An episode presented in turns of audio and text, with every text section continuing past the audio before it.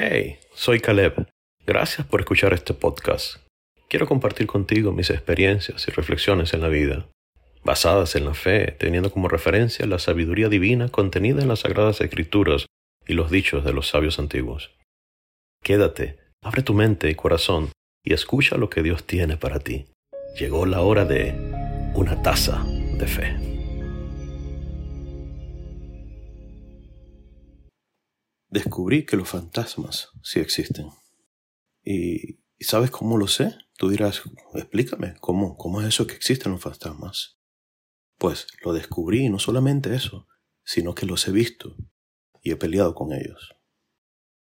¿Cuál es la esencia de un fantasma? La esencia del fantasma es asustar, atemorizar, aterrorizar. Esa es su misión.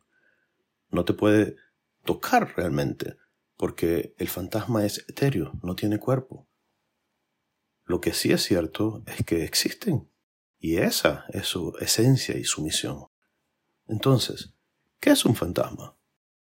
Bueno, el fantasma precisamente son todos esos recuerdos, esos problemas no resueltos que tú tienes, esas frustraciones que hemos vivido y que de cuando en cuando regresan a nuestro presente para asustarnos.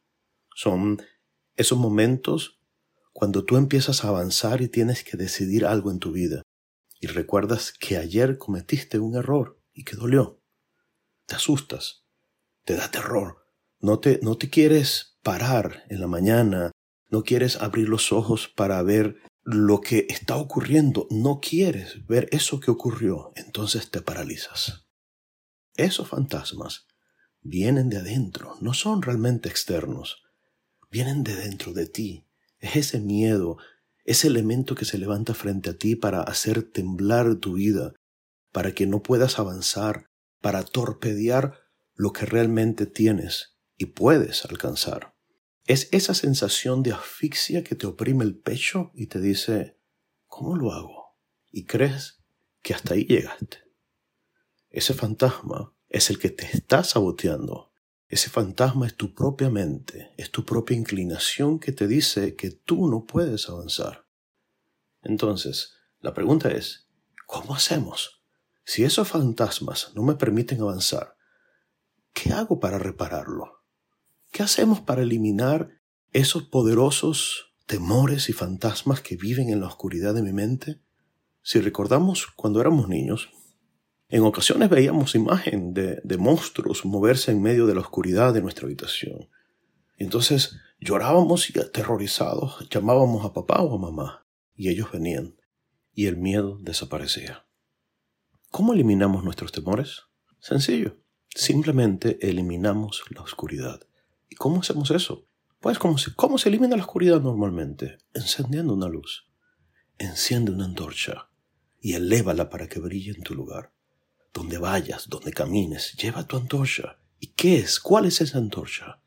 Tu creatividad, la antorcha de la fuerza que llevas dentro, la luz que hay dentro de ti, esa fuerza interna que te dice, sí puedes, sí se puede, y si ayer te equivocaste, si ayer caíste o rebalaste, y si hubo dolor ayer, recuerda, tu pasado no debe marcar tu presente, ni mucho menos tu futuro. En todo caso, tu pasado te enseña a vivir el presente y así tu futuro será mejor.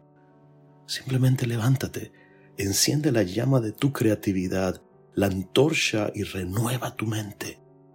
Evoluciona no te quedes anclado en el pasado, no te quedes tirado en el piso, sino levántate, ve lo que ocurrió y toma acción. Dios está contigo. Él quiere lo mejor para ti, no te juzga. Él no te señala con desdén. Al contrario, te ofrece su mano bondadosa para sanarte y ayudarte a levantar. Entonces, amigo mío, amiga mía, levántate y camina. Camina Camina con la luz en tu mano, con alegría, sin miedo. Si Dios, piensa en esto, si Dios está con nosotros, ¿quién contra nosotros? Y si tienes miedo, camina, con miedo, pero camina, no te pares, avanza. Kadima.